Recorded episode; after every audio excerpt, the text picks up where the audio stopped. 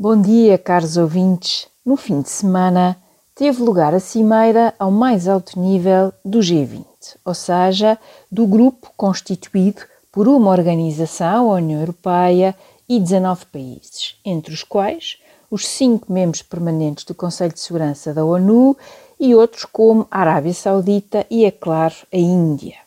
Há muito a destacar nesta cimeira, na qual o protagonismo pertenceu ao anfitrião, primeiro-ministro indiano Narendra Modi, e ao presidente dos Estados Unidos, Joe Biden.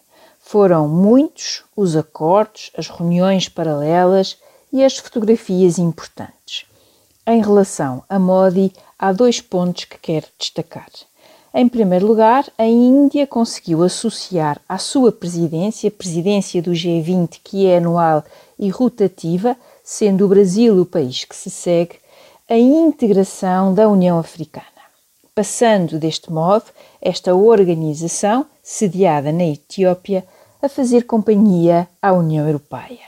Assim, vamos ter que atualizar este fórum de G20 para G21.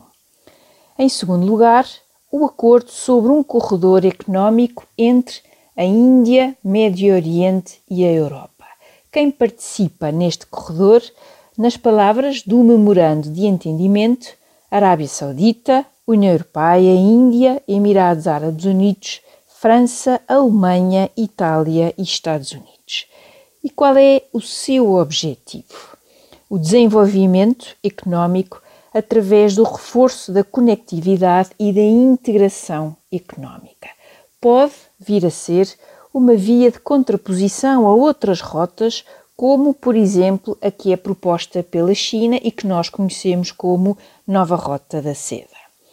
Quer a integração da União Africana no G20, quer este corredor económico, são trunfos importantes para o protagonismo de Narendra Modi na política internacional trunfos que irão ser muito bem explorados nas eleições nacionais da Índia em meados de 2024 e nas quais o partido de Modi vai procurar a terceira vitória e maioria consecutivas.